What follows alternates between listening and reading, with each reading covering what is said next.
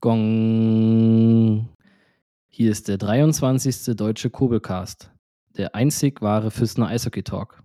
Im Studio heute Max Edinger. Guten Abend, sehr verehrte Damen und Herren. Ich begrüße Sie zum Kurbelcast. Herzlich willkommen. Was ein Intro.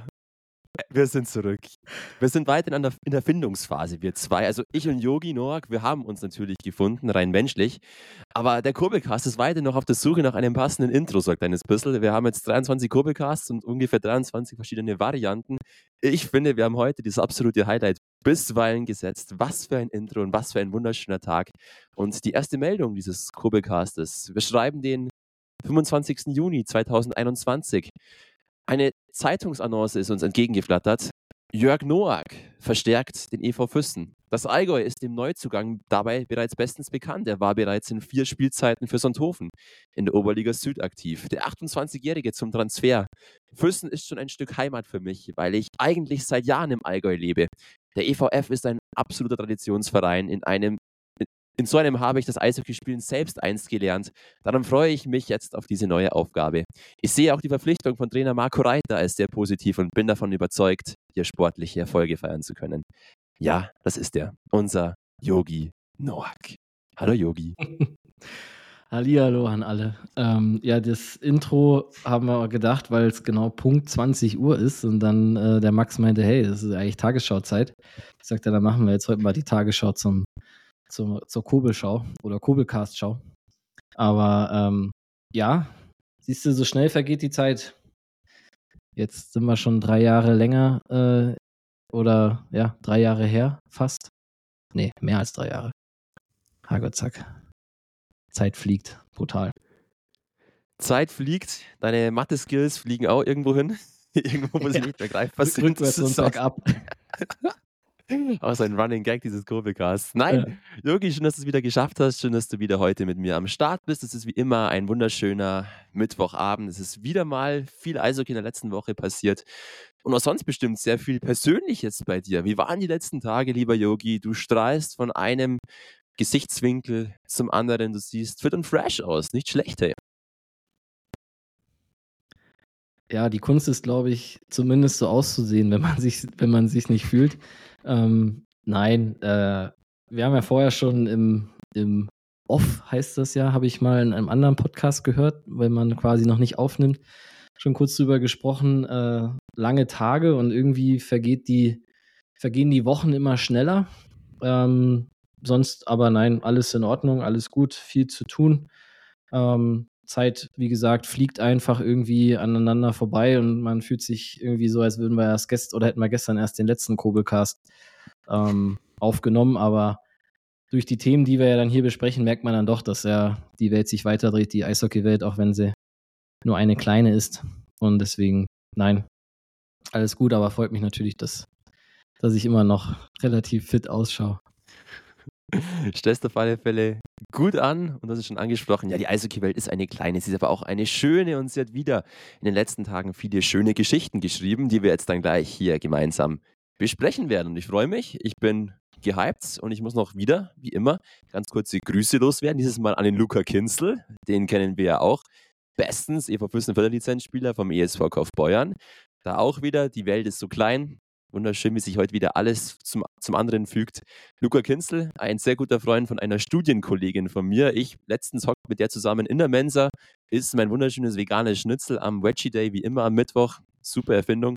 Auf alle Fälle, ich esse mit der und auf einmal sagt sie, übrigens, ich habe einen Kurbelcast angehört. Ich so, what? Okay, warum hörst du den Kurbelcast an? Ja, ich bin Big Buddy vom Luca Kinzel. Ich soll liebe Grüße ausrichten und ich soll ihn im Kurbelcast auch grüßen, weil er uns auch zuhört. Also Luca, du bist ein Ehrenmann. Vielen lieben Dank. Und die Leonie ist richtig fresh drauf. So, also haben wir das geschafft. Ich habe mal wieder gegrüßt. Das ist immer gut für das Soziale und für unsere Reputation. Dementsprechend kann es losgehen mit dem Kurbelcast, mit dem ewigen Kurbelcast-Gelaber. Und erstes Thema, wie jetzt immer, so schaut's aus. Fiesta. Rückblick auf die vergangenen EV-Fürstenspiele, auf das vergangene Wochenende. Richtig und wichtig, das Sportliche hat immer Vorrang auch jetzt noch in dieser schnelllebigen Zeit. Wir hatten zwei Spiele gegen zwei absolute Schwergewichte in der Oberliga Süd am vergangenen Wochenende. Einmal war Weiden zu Gast im Kobelhang, entstand 4 zu 7 und einmal die unangenehme Auswärtsfahrt nach Heilbronn zum zweiten Spitzenteam der Oberliga Süd. Eine 1 zu 5 Niederlage. Ich kann schon mal für das Spiel gegen Weiden sprechen. Ich war am Start, ich habe es gesehen. Ähm, ich finde, dass sich der EV Fürsten da gut verkauft hat, sehr gut wieder verkauft hat, lange gut mitgehalten. Ähm, wie immer so ein kleines bisschen das Defizit, diese fehlende Kaltschnäuzigkeit einfach vor dem Tor, diese Effizienz. Weiden macht, glaube ich, aus knapp über 15 Prozent der Großchancen ein Tor. Der EV Fürsten ist dabei unter 8 Prozent. Merkst du einfach diesen Unterschied zwischen Top-Team Weiden, die da einfach ihre Qualität ausspielen. Der EV Füssen, der halt da leider Gottes nicht diese Effizienz vor dem Tor vorzuweisen hat. Sonst war es eigentlich, fand ich wirklich ein schönes Spiel, war ganz cool anzuschauen. Großer Kampf auch wieder vom EV Füssen. Was ich ein bisschen schade gefunden habe, auch, dass die Referees so ein kleines bisschen die Linie verloren haben im zweiten Drittel und es dann ein bisschen emotional wurde und auch teilweise hart, was das Spiel jetzt eigentlich nicht unbedingt gebraucht hat. Ansonsten habe ich meines Erachtens auch gefunden, dass Weiden so ein kleines bisschen auf Sparflamme in den letzten Wochen agiert, schon so ein bisschen, ja, fast schon scheint, Ressourcen sparen zu wollen Richtung die Playoffs. Andererseits gewinnen die dann am Sonntag wieder ein Wahnsinnsspiel gegen Memmingen, später noch Thema. Also im Grunde kann man, glaube ich, mit dem Heimspiel, mit dem Heimauftritt ganz zufrieden sein. Die Fans, die ich gesehen habe, getroffen habe im Stadion, haben eigentlich auch alle recht zufrieden gewirkt. Es war wirklich ein ordentlicher Auftritt. Und ich glaube, dass der Yogi Noak, der ah, wo ist der Yogi gestanden? Vielleicht unten an der Bande, vielleicht war er auch nur im Vorstandsbüro und hat wie der Donald Duck die Geldscheine gezählt. Keine Ahnung, oder seine indischen Rupien, je nachdem, die vielleicht noch aus einer Rostock-Zeit übrig sind. Na, Yogi, wie hast du das Heimspiel gegen Weiden erlebt? ja, nee, viel Geld zu zählen war da nicht, äh, weil nicht so viele Zuschauer da waren. Ähm, nein, ich fand's oder kann mich da dir eigentlich nur anschließen. Ähm, ich denke, es war eine super Leistung von unseren Jungs. Äh, zwischenzeitlich dann auch mit dem Zwischenschei um Gottes Willen, kann ich mehr reden heute.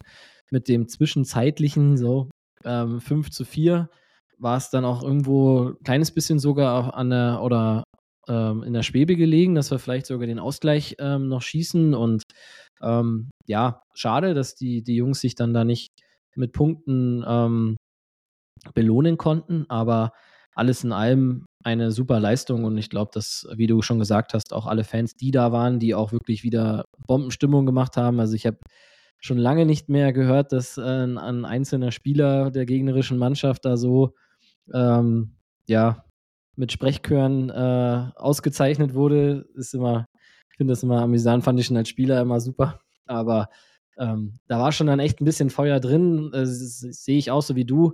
Hätte man vielleicht von der Schiedsrichterseite ein bisschen anders steuern können. Andererseits ähm, merkt man da aber auch, dass in, in so einer Vollprofi-Mannschaft, Top-Mannschaft in Weiden ähm, einfach auch viele Spieler sich ihren Platz jedes Spiel irgendwo erarbeiten müssen, weil halt einfach zu Hause noch ein ganzer Block äh, daheim hockt und äh, nicht mit kann. Und das ist eigentlich schon ein Wahnsinn an sich, dass da einfach nochmal eine komplette Reihe äh, daheim sitzt und einfach nicht mitspielen darf, weil sie so viele Spieler haben.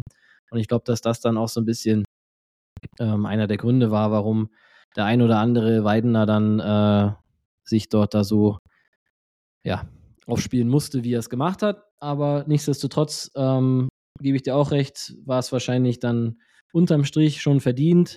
Klar, Chancenverwertung ist so unser, unser äh, Thema dieses ganze Jahr ganze Saison. Andererseits vier Tore zu schießen gegen, gegen einen Tabellenführer ist eigentlich jetzt auch nicht so schlecht. Klar, wenn du hinten mehr kriegst, dann bringt dir das auch nichts, aber alles in allem ähm, super und auch am, am Sonntag, äh, klar war der Kader dann schon wieder ein bisschen dezimierter als am Freitag, aber auch da im ersten Drittel muss man den Heilbronner wirklich lassen. Ähm, hatten wir wenig bis gar keinen Auftrag. Ähm, gegen die, gegen die erste Reihe von denen, aber je länger das Spiel ging, desto mehr haben sich die Jungs da auch wieder reingekämpft und haben dann meiner Meinung nach eigentlich ab dem zweiten Drittel ein richtig gutes Spiel gegen die gemacht. Ähm, war schade, dass es vielleicht nicht im ersten Drittel schon so geklappt hat, weil sonst wäre es, glaube ich, auch ein enges Spiel gewesen. Auch da war dann der, der Endstand ein bisschen ähm, höher als der Spielverlauf, weil dann am Ende nochmal zwei, ich glaube, zwei schnelle Tore dann äh, oder Gegentore kamen. Aber auch da ähm, sehr gut aus der Affäre gezogen, auch gut gespielt und ähm, wie immer Hut ab vor den Jungs und ähm, ich darf heute auch mal jemanden grüßen. Ich grüße den Melkfett.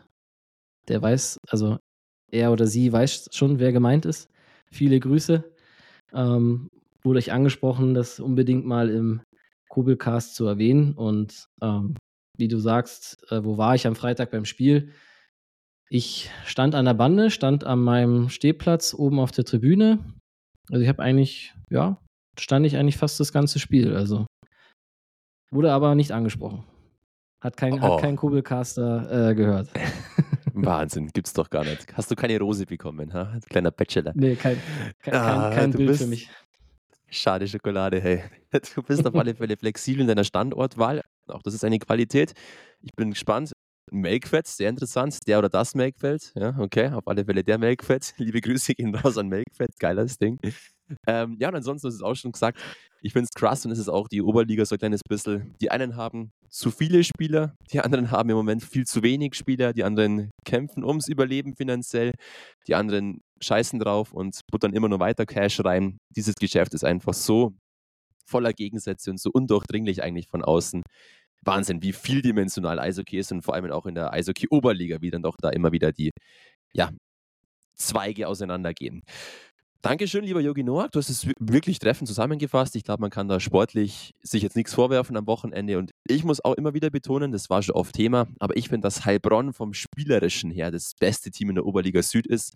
Weiden vielleicht vom Erfolgsfaktor her, weil die noch abgewichster sind, noch erfahrener natürlich, Altersdurchschnitt knapp 29 Jahre.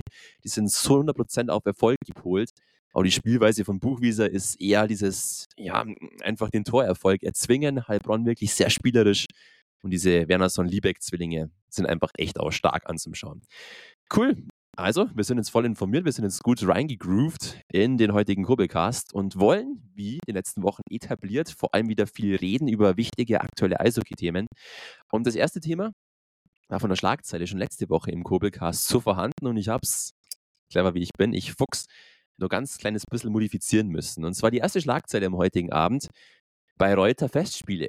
Wir sind zurück ja, Teil 2 oder eigentlich schon Teil X dieser unfassbaren Sage rund um die Bayreuth Tigers, unseren Gegner, unsere Kollegas aus der Oberliga Süd. Der Verein hat Insolvenz angemeldet, das wissen wir. Jetzt neues Update zur aktuellen Lage.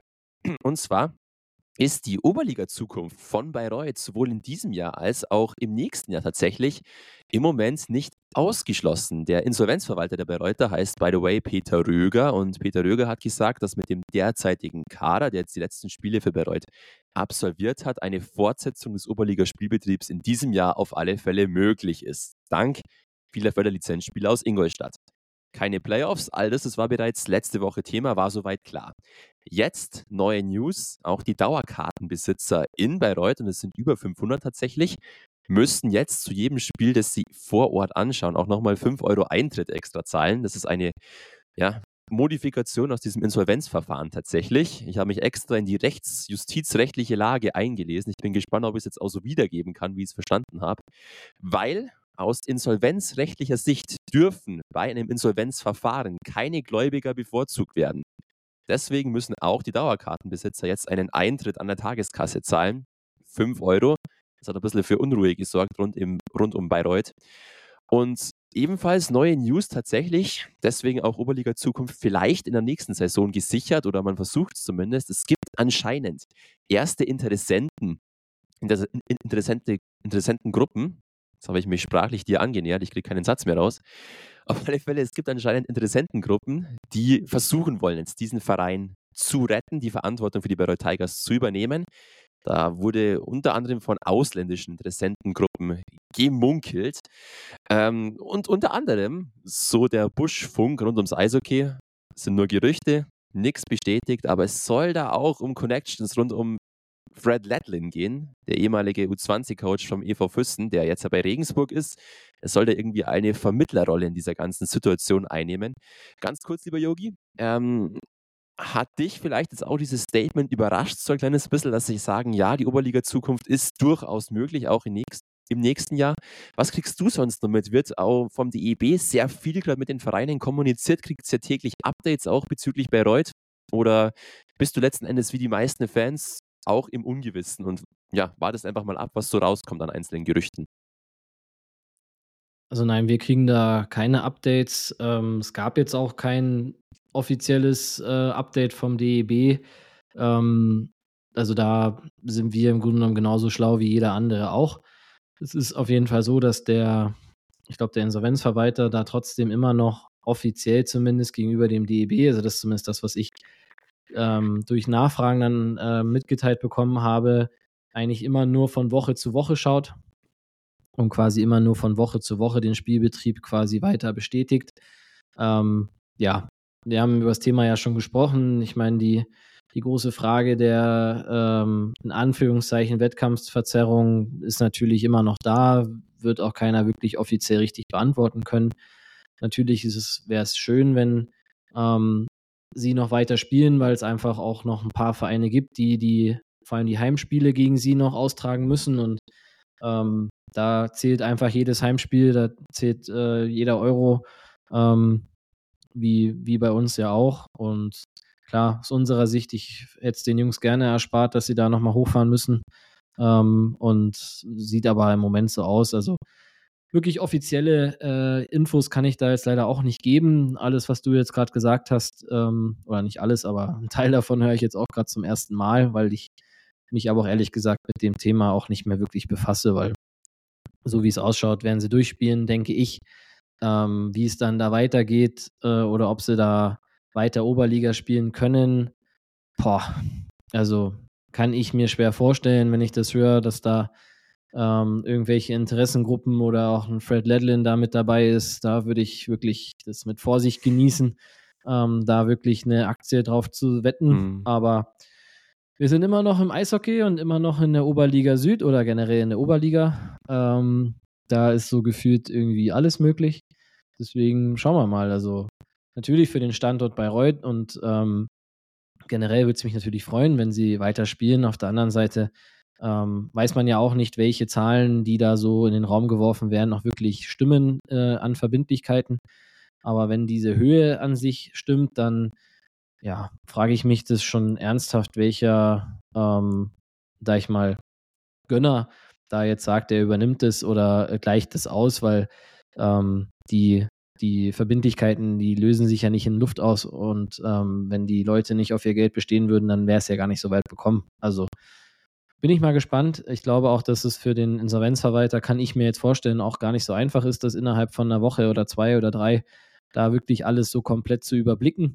Zumal ja da auch die, wie wir ja schon gesagt haben, die, die Geschäftsführer sich so ein bisschen die Klinke in die Hand gegeben haben in den letzten Jahren. Ähm, wahrscheinlich gar nicht, äh, oder was heißt wahrscheinlich, ziemlich sicher nicht so ein einfaches Unterfangen.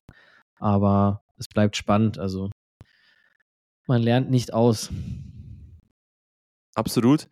Du hast es schon angesprochen, Eishockey ist ein schnelllebiges Geschäft und die Eishockey-Oberliga absolut auch. Ähm, ja, ich finde auch diese ganze Diskussion jetzt rund um diese ausländischen Interessengruppen oder weiteren allgemeinen Investoren hat natürlich ein gewisses Geschmäckle. Ich bin gespannt wirklich, ob sie es wieder zulassen, der DEB auch ist letzten Endes ja durchaus dieses im Kreis drehen letzten Endes. Es ist dann, es kann letzten Endes dann wieder zu derselben Situation im nächsten Jahr führen. Ob die Interessentengruppe dann wirklich dieses Defizit ausgleicht, vielleicht für einen Moment, vielleicht legen sie einen Plan vor dem Finanzierungsplan, ob dann der aber auf lange Sicht hin aufgeht, funktioniert und Bayreuth wirklich aus diesem Schlamassel raus manövriert, ist halt sowas von Spekulation und dann wieder eine Spekulationsblase eigentlich zuzulassen. Es sind halt einfach Fehler, die eigentlich schon mal gemacht wurden. Ich hoffe, dass der Lerneffekt einfach da ist. Ich fand es sehr interessant. Da gehen Props raus an die Eishockey News, an die Kollegas von den Eishockey News. Die haben nämlich den DEB-Vize Mark Hindelang zur Rede gestellt und haben ein Interview mit ihm abgehalten, speziell über dieses Thema bei Roy. Und da gab es ein paar ganz interessante Aussagen eigentlich, vor allem im Hinblick darauf, wie der DEB einfach zu, diesem, zu dieser Situation steht.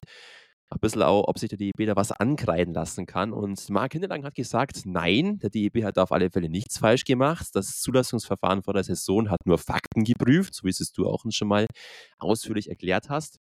Und die für die Oberliga eingereichten Zahlen im Haushaltsplan der Bayreuther waren natürlich gegenüber denen in der DEL 2, gerade was die Ausgabenseite betraf. Es gibt dazu, da hat Bayreuth einfach, was die Kaderausgaben betrifft, denselben Etat mehr oder weniger fast gefahren wie, der DEL, wie in der DEL 2. Aber Bayreuth hat, so behauptet es Mark Hinnelang, einfach ein gutes Konzept vorgelegt, weshalb sie dieses Minus dann auch gecheckt haben. Für sie war es in Ordnung. Dementsprechend haben sie es durchgewunken. Es waren genug sogenannte Patronatserklärungen und Bürgschaften da. Und dementsprechend hat man trotz dieses enormen Etats, der eigentlich DEL2-Niveau hat, die Bayreuther zugelassen. Der DEB hat laut Mark Hinnelang natürlich auch keine Glaskugel, da hat er ein bisschen mit Phrasen um sich geschmissen. Und somit war für ihn diese Entwicklung nicht absehbar. Er bedauert es und so weiter und so fort. Also jetzt keine wirklich neuen Aussagen mehr, aber ja, lässt durchaus ein kleines bisschen schon tief blicken. Und was auch noch ganz interessant war, was dann auch von den Eishockey News aufgebracht wurde, die Diskussion, ob es vielleicht sinnvoller wäre, irgendwie aus finanzieller Sicht die Aufteilung der Oberliga in Nord-Süd aufzugeben. Ob vielleicht wieder ein, eine eingleisige Oberliga vielleicht mehr Sponsoren anlockt und so dieses finanzielle Ungleichgewicht ein bisschen ausgleicht. Und da hat wiederum Mark Hinnelang gesagt, der aktuelle Modus mit der Nord-Süd-Teilung ist der beste, den wir haben und den wir uns wünschen können. Er hat sich inzwischen über viele Jahre bewährt. Eine eingleisige Liga würde meines Erachtens unnötige Kosten verursachen. Viele Vereine würden sich zurückziehen, nie wieder in das Profi-Eishockey zurückkommen. Es würde auch keine Aufsteiger mehr aus unseren Landesverbänden geben. Das wäre mittelfristig der Tod der Oberliga und damit auch des Eishockeys in diesem Bereich. Ich muss sagen, ich stimme Ihnen da zu. Jogi Noack, stimmst du da auch zu? Ja, muss man im Endeffekt, ähm, also ich habe jetzt das Interview nicht gesehen. Man müsste jetzt nochmal die genaue Fragestellung ähm, sehen oder, oder äh, nochmal lesen. Also, wenn die Frage jetzt war, ob das das Beste für die Oberliga ist, ähm, nein, definitiv nicht, weil da gebe ich ihm auch recht, dass äh, dort sehr viele Vereine in Anführungszeichen hinten runterfallen würden. Wäre bei uns genau dasselbe. Alle unsere Spieler, bis auf die ähm, Imports gehen arbeiten. Ähm, da kannst du nicht äh, an einem Sonntagabend in, keine Ahnung wo, in Herne spielen. Das haut einfach nicht hin, wenn du am nächsten Morgen um acht oder um sieben schon wieder auf Arbeit bist, weil da bist du erst um sieben, ähm, kommst du da aus dem Bus raus. Und ähm, auf der anderen Seite ist die Fragestellung aber schon berechtigt, weil es im Nord und Süd meiner Meinung nach genug Profivereine gibt oder gibt oder auch geben würde, die das im Kreuz hätten. Also das glaube ich definitiv. Da würde man ähm, mit beiden Ligen wahrscheinlich eine Zwölferliga hinbekommen, ähm, die das wahrscheinlich auch so im, im, im, im Kreuz haben und für die das wahrscheinlich auch interessant wäre. Aber natürlich ist das Risiko dann sehr hoch, weil die Kosten natürlich äh, definitiv steigen. Ich denke, dass dadurch aber auch die Gehälter wieder ähm, ein bisschen eher nach unten gehen würden weil einfach dann die Profispieler in dieser Profiliga spielen wollen.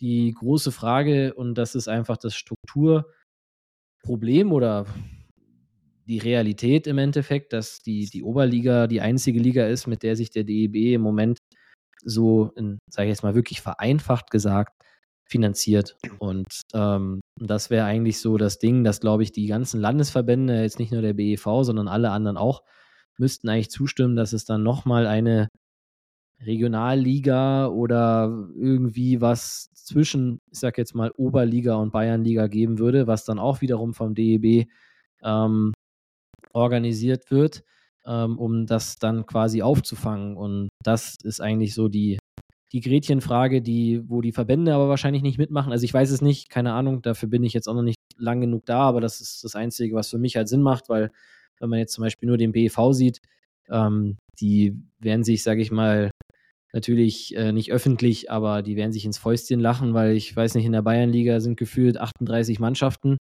Ähm, da ist es spannend, die jedes Jahr gibt es da einen anderen ähm, Favoriten, die in den Playoffs weiß man nicht so wirklich, wer am Ende wirklich bayerischer Meister wird. Und ähm, die werden wahrscheinlich nicht da wirklich dazu tun und sagen, ja komm, dann äh, schicken wir jetzt mal unsere besseren Mannschaften hoch. Wäre es wahrscheinlich das Klügste oder das Beste für den Sport? Ja, deswegen ist die Frage von der Eishockey News definitiv berechtigt. Ähm, in den Strukturen, so wie sie jetzt sind, ähm, wird das aber, glaube ich, nicht, nicht passieren, zumindest nicht in naher Zukunft. Dem schließe ich mir zu 100% an.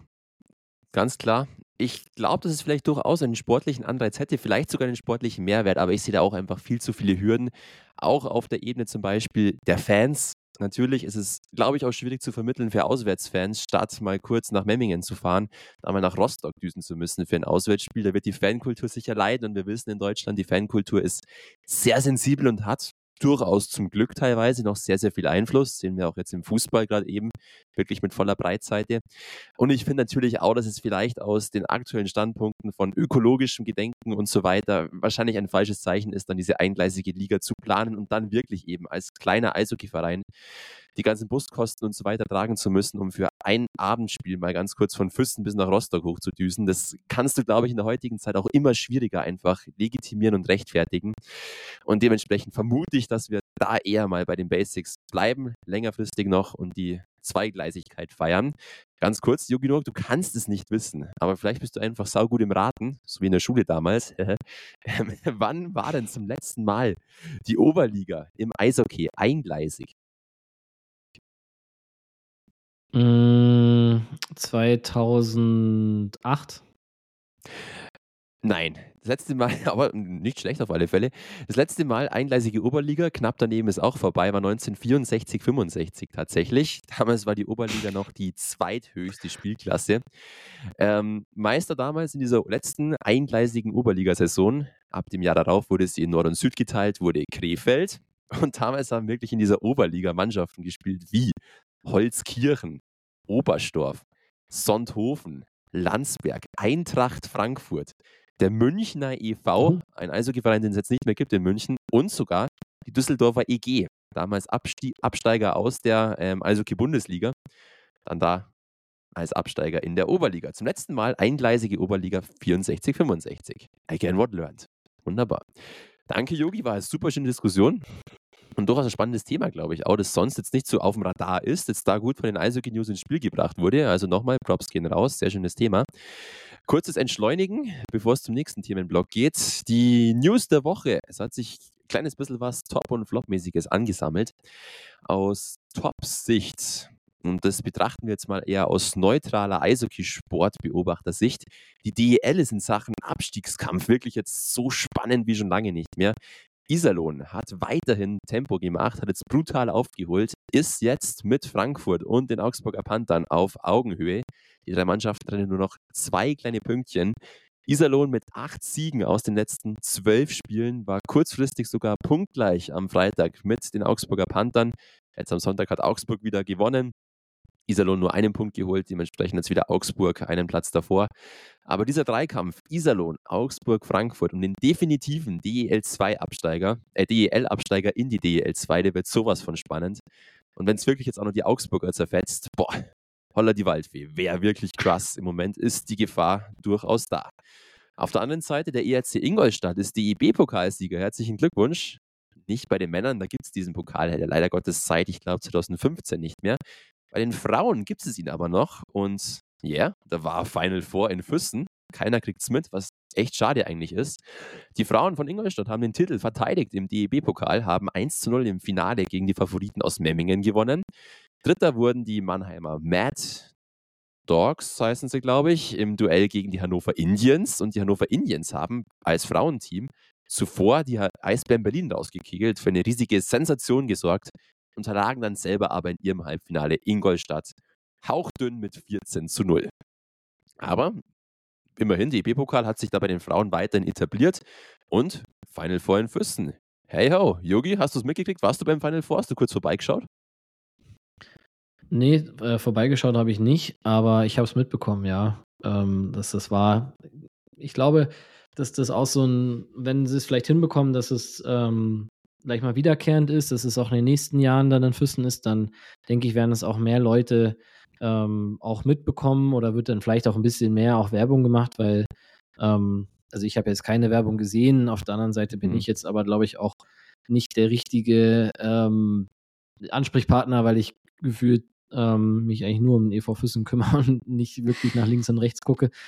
Aber ähm, ich finde es cool, dass es das gibt, also dass die die Mädels da so ein, so ein Turnier machen. Also ich glaube, aus ähm, Sportlersicht ist das überragend. Das letzte Mal, als ich so ein Endturnier ähm, miterlebt habe, war Schüler-Endturnier in Bad Tölz. Da war die, die Hacker Pro Arena gerade ganz neu. Das war, äh, war ein Traum, weil es auch richtig schöner Winter war mit viel Schnee. Kann ich mich noch daran erinnern, haben wir nach den Spielen immer Schneeballschlachten gemacht mit, keine Ahnung, Schüler, ich weiß gar nicht, was, Schüler ist, glaube ich, U15 jetzt. Ähm, früher, früher war alles besser, da hieß es noch anders. Deswegen tue ich mir immer so schwer mit diesen U-Regelungen, weil das ja auch mal eingefroren wurde und so, deswegen ist alles ein bisschen anders. Aber ähm, nein, ich denke, dass das, äh, dass es vielleicht hinbekommt, dass es ähm, jährlich in Füssen ist und ich glaube, dass sich das dann auch ein paar Neutrale auch anschauen, weil ähm, klar, Frauen-Eishockey kann man jetzt schlecht vergleichen mit Oberliga-Eishockey, aber ähm, die Mädels, die ähm, machen da auch einen Riesenaufwand und generell das Frauen-Eishockey ist, glaube ich, auf einem ganz guten Weg, jetzt auch mit einer U16-Nationalmannschaft. Also das kriegen wir immer viel mit, weil natürlich die ganzen Lehrgänge und so weiter bei uns äh, oder im, im BSP ja sind. Und deswegen ähm, super, weil wir haben natürlich auch in unserem Verein beim EV einige Mädels, die, die ganz äh, super spielen und ähm, den Sport ausüben und das freut uns natürlich. Das freut uns und ja, Frauen-Eishockey ist einfach ein bisschen anders von der Spielanlage her, vom Spieltempo. Trotzdem, man kann es sich wirklich gut anschauen. Und gerade eben jetzt auf dieser Ebene, DEB-Pokal und auch die deutsche Eishockey-Liga der Frauen, die hat sich wirklich deutlich verbessert in den letzten Jahren. Kann man sich definitiv geben. Ich hoffe es wirklich, dass es in Fürsten bleibt. Das ist eigentlich der optimale Standort, auch von der Größe, vom Ambiente, vom ganzen Namen her für so ein Turnier. Also würde ich auf alle Fälle befürworten und ich muss dir wirklich recht geben. Schade, es wurde kaum eigentlich beworben, wirklich. Oder zumindest nicht so, dass es wirklich präsent war. Und ja, vielleicht entwickelt der DEB ja noch ein paar bessere Strategien, um das bisschen größer zu verkaufen. Die Mädels hätten es auf alle Fälle verdient, da etwas mehr Präsenz abzubekommen. Übrigens, der letzte DEB-Pokal der Männer wurde 2013 ausgespielt. Sieger damals die Bietigheim Steelers. So viel von den guten Nachrichten der Woche. Dann noch eine schlechte Nachricht der Woche, die wirklich jetzt immer weiter aufgebauscht wird und unfassbar ihre Kreise zieht. Letzte Woche schon so ein bisschen by the way angeteasert. Jetzt ist es wirklich endgültig rausgedroppt. Der Missbrauchsskandal und das kanadische U20-Nationalteam bei der U20-WM 2018. Die Polizei von London in Ontario, Kanada, hat jetzt am Montag die Anklage veröffentlicht und die Namen der restlichen Spieler herausgebracht, die unter diesem Missbrauchsvorwurf stehen. Und hoppala, das sind wirklich Schwergewichter oder bekannte Spieler aus der NHL. Carter Hart, der starke Keeper von den Philadelphia Flyers, Crust. Michael McLeod, Cal Food, sind beide bei New Jersey im Moment noch angestellt. Dylan Dubé von Calgary, auch da noch angestellt. Und eben der ehemalige NHL-Stürmer Alex Formanton, der jetzt im Moment bei Ambriotta in der Schweiz spielt. Diese Personen sind angeklagt, stehen unter diesem Missbrauchsverdacht und müssen jetzt irgendwann vorgeladen werden und Aussagen treffen. Die Höchststrafe, die jetzt schon veranschlagt wird, liegt bei diesen Anklagepunkten in Kanada bei bis zu zehn Jahren Haft. Unfassbar krass. Allerdings, und das ist jetzt wieder das Ganze, was auch ein kleines Geschmäckle hat, ähm, sollte innerhalb der nächsten sechs Monate kein Prozesstermin gefunden werden, dann werden die Anklagen wieder fallen gelassen, weil der Fall eben zeitlich schon wieder so lange zurückliegt. Und laut kanadischen Medien ist es durchaus wahrscheinlich, dass es gar nicht zu einem Prozess kommt da anscheinend verschiedenste Faktoren einfach eine Rolle spielen, diese Spieler zusammenzukriegen, die Zeugenaussagen zu überprüfen, Beweismaterial zu sammeln und so weiter und so fort. Ähm, theoretisch wäre es bis zum Jahr 2026 noch möglich. Also in Kanada verjähren solche Fälle nach acht Jahren. Aber wie gesagt, gerade eben unter diesem Standpunkt, da alles zusammen, alles zusammenzukriegen, dann auch bei dieser medialen Präsenz, gehen die Sportmedien in Kanada davon aus, dass es dann doch wieder irgendwie unter den Tisch gekehrt wird tatsächlich oder unfassbarerweise, so traurig das ist, dann doch irgendwie wieder sich in Luft auflöst.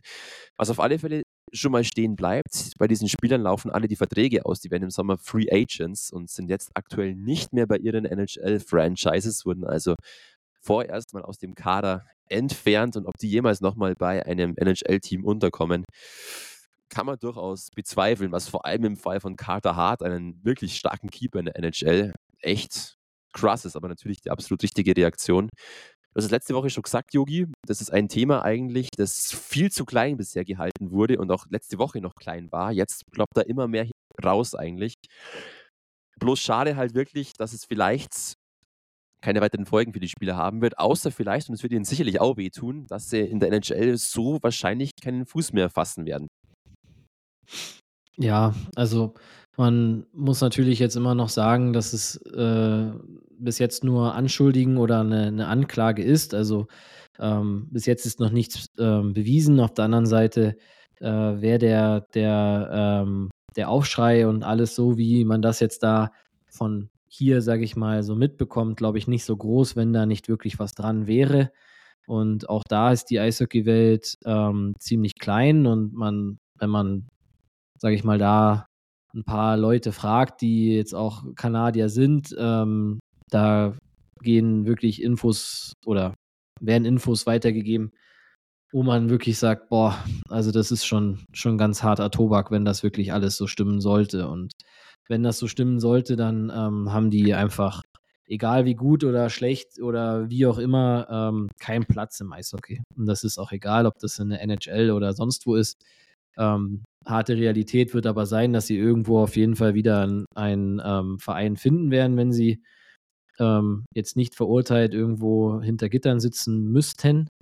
Ähm, natürlich schon heftig, aber ja, hat alles, wie du sagst, einfach so ein Geschmäckle, auch dass das so lange gedauert hat, dass er auch die, der kanadische Eishockeyverband wohl ähm, sehr viel dazu getan hat, dass das so ein bisschen unter dem Radar bleibt oder herausgezögert wird. Und ähm, ja, mir tut es ein bisschen leid für die, also erstmal für, für die Frau. Also brutal, wenn das wirklich alles so stimmt, äh, hat man keine Worte dafür, haben wir letzte Woche schon gesagt. Das ist ähm, ja unentschuldbar und einfach, einfach eine, einfach eine Sache, die geht absolut überhaupt gar nicht. 0,0. Und ähm, ja, ich meine, jeder, der mal in Kanada war äh, oder, oder so ein bisschen mehr im Eishockey zu tun hat, da drüben ist es eine absolute Religion. Das ist nochmal, meiner Meinung nach, nochmal eine Spitze schärfer als der Fußball hier. Ähm, da dreht sich das alles um Eishockey. Ähm, das ist auch schon in den kleineren Ligen so, in, in den Junior-Ligen, in den kleinen Städten, da ist die ganze Stadt total stolz, wenn sie da eine eine, ähm, eine, eine Junior-Liga oder sowas haben, wenn dort da drüben die U20 ähm, oder U18 WM gespielt wird, dann steht das ganze Land dahinter, so wie bei uns hier bei der Nationalmannschaft 2006 oder wo sie Weltmeister geworden sind. Also es hat wirklich einen riesen Stellenwert. Und was man nicht vergessen darf, ähm, dort drüben ist das Eishockey auch nochmal viel, viel teurer als hier. Also im Nachwuchs, wenn du dort was ähm, generell in einem Verein spielen willst oder Eiszeiten haben willst, da reden wir mal über das 10- bis 20-fache von dem, was wir hier zahlen. Und wir sagen ja hier schon, dass Eishockey ein teurer Sport ist. Und ähm, deswegen ist dieses ganze Thema echt brutal. Ähm, natürlich auch brutal für die, für die NHL-Franchises, äh, also wie jetzt Philadelphia, wo der, der Carter Hart der Torwart ist, der wirklich ein sehr, sehr guter junger Torwart ist. Aber die Gerüchte haben sich ja auch schon irgendwie so ein bisschen die letzten Jahre ähm, gehalten, dass er zum, er zum Beispiel jetzt mal als äh, Beispiel von den genannten eigentlich der am ehesten gewesen wäre, den man ähm, lang, längerfristig vertraglich auch an ein Team binden will. Oder dass auch er nicht keine Angebote von woanders oder dass die Flyers ihn auch nicht äh, getradet haben. Das war alles schon irgendwie so ein bisschen komisch, aber man will das ja eigentlich auch immer nicht so richtig wahrhaben. Also ich hoffe immer, dass solche Sachen dann einfach ähm, aufgelöst werden, dass das ähm, nicht stimmt, aber ja, schon echt traurig und, und echt krass. Auf der anderen Seite ähm, auch wiederum gut, dass wir heute in einer Zeit leben, wo sowas nicht mehr durchgeht, wo sowas nicht unter den Tisch gekehrt werden kann, wo wirklich Konsequenzen gezogen werden. Klar, wenn es jetzt so nicht zum ähm, zu dem, zu der Verhandlung da kommen soll oder zu dem äh, Gerichtsurteil, ist es trotzdem veröffentlicht worden. Ähm, klar, es ist immer eine Unschuldsvermutung, die wollen wir natürlich hier auch behalten, aber nichtsdestotrotz ähm, will ich leider nicht wissen, was da vielleicht in der Vergangenheit jetzt nicht bei Hockey Kanada, sondern generell überall einfach ähm, unter den Tisch äh, gefallen ist oder vielleicht irgendwelche Leute dann mundtot gemacht wurden. Deswegen ähm, ist es, glaube ich, auch echt ein Zeichen, was ganz wichtig ist, auch für die, für die Gesellschaft ähm, oder auch egal jetzt in Nordamerika oder hier, dass sowas einfach auch bestraft werden muss. Und ich glaube, da werden die Männer nicht drum rumkommen, wenn sich das so bewahrheitet. Ganz wichtiges und ganz richtiges Zeichen und Verzeihung für den Ausdruck, aber es ist einfach unfassbar asozial, wie manchmal einfach dann doch Personen, die in der Öffentlichkeit stehen, über verschiedenste Schaltmechanismen es schaffen, sowas zu vertuschen oder zurückzuhalten. Dann doch, wie viel da auch Aufwand betrieben wird, um sowas zurückzuhalten. Irgendwann, Gott sei Dank, kommt dann doch alles ans Tageslicht. Und bei diesem Fall, wieder mal bestätigt sich das, gibt es nur Verlierer. Und das ist vielleicht ein bisschen, ja, unschön ausgedrückt bezüglich des Missbrauchsopfers. Sollte es so gewesen sein. Aber ich meine vor allem jetzt hier Verlierer in Sachen die Personen, die da beschuldigt werden. Die haben sich ihre sportliche Karriere zumindest zerstört, auch wenn sie vielleicht nochmal irgendwo einen Job finden. Aber sie werden trotzdem nicht mehr auf dem Niveau agieren und auch nicht mit dem Ansehen agieren, was, es, was sie vielleicht zuvor hatten. Vor allem bei einem Kater Hart, der wirklich ein hohes Ansehen in Sachen Torhüterspiel hatte. Der Verband ist ein massiver Verlierer in Kanada sollte rauskommen, dass da wirklich irgendwelche Vertuschungsaktionen eingeleitet wurden. Und irgendwie fühlen sich alle, glaube ich, so ein kleines bisschen betrogen und auch die NHL wird jetzt verstärkt als Verlierer dastehen, weil die jetzt wieder auch ein bisschen Marketing und ein bisschen Promotion nach außen betreiben müssen, das auch ja nicht hochkochen zu lassen. Es könnte ja durchaus sein, dass sich jetzt auch durch diesen einen Fall, der jetzt rauskam, plötzlich auf einmal weitere Fälle bestätigen, die jetzt vielleicht durch bestimmte Gremien und Verbände lange zurückgehalten wurden ist alles möglich, weil man jetzt sieht, okay, es ist möglich, selbst wenn es Jahre zurückliegt, hier nochmal was zu bewegen und für Radau zu sorgen. Also auch da wieder ist es so ein Thema, ja, einfach schade, manche Menschen sind einfach dumm. Punkt, ist leider Gottes einfach so. Und dann ist es vielleicht manchmal auch richtig, dass diese dummen Menschen irgendwo bestraft werden. Yogi, du hast jetzt schon einen ziemlich hohen Redeanteil gehabt. Ich muss dich leider Gottes jetzt nochmal mit einem hohen Re Redeanteil beschenken. Du darfst gleich nochmal dich äußern und zwar zu dem Thema, das ausnahmsweise mal nicht aus meinen Gedankengängen da oben, aus meinem wunderschönen Gehirn entspringt, sondern was ähm, mir von außen aufgetragen wurde. Und zwar, lieber Yogi Nowak, du sollst dich mal ein kleines bisschen zur aktuellen DNL-Mannschaftssituation der U20 vom EV Füsten ein kleines bisschen äußern. Da war durchaus ein kleines bisschen Unmut in der Fanbase ja, wahrzunehmen. Yogi, erklär doch mal, um was es da geht und wie deine Meinung dazu ist. Ja, also mir wurde es auch zugetragen, dass wir da heute mal ähm, oder ich da heute mal ein paar Sätze dazu verlieren soll. Also für die Leute, die es jetzt nicht mitbekommen haben, ähm, ist es so, dass unsere U20-Mannschaft am letzten Wochenende ein Spiel in Wolfsburg, also die haben am Samstag und Sonntag in Wolfsburg gespielt, ähm, das Spiel dann am Sonntag absagen mussten, weil ein Spieler sich verletzt hat und ein anderer Spieler eine Spieldauer bekommen hat, so dass dann unsere U20 keine ähm, spielfähige Mannschaft mehr hatte. Und das hat auch unter anderem, und das will ich auch nochmal betonen, nur unter anderem damit zu tun, dass ähm, in der letzten Woche äh, vier Spieler die U20 verlassen haben und daraufhin kamen dann quasi so ein paar äh, Fragen, ja, wieso, weshalb, warum oder warum der Verein da keine äh, Stellung dazu nimmt oder warum das nicht veröffentlicht wird und so weiter und so fort. Ich meine, ähm, diese Forderung, ob die jetzt legitim ist oder nicht, ähm, will ich jetzt gar nicht so bewerten. Auf der anderen Seite, ähm, meine klar, ich, mich freut es, wenn die auch, auch der Nachwuchs ein Thema ist bei unseren Fans, weil unser Nachwuchs ähm, einfach unser Verein ist. Das ist unser, unser ähm, ich sage jetzt mal, unser Fels in der Brandung und darum machen wir das auch. Natürlich ist die erste Mannschaft das Aushängeschild, aber der Nachwuchs ist äh, einfach das Wichtigste und wird auch das Wichtigste bleiben in den nächsten Jahren. Und dass da natürlich auch Leute ihren Fokus drauf setzen, ist schön. Das freut mich auch. Ähm, das äh, haben auch, egal ob es jetzt die U20 oder andere Mannschaften, auch verdient.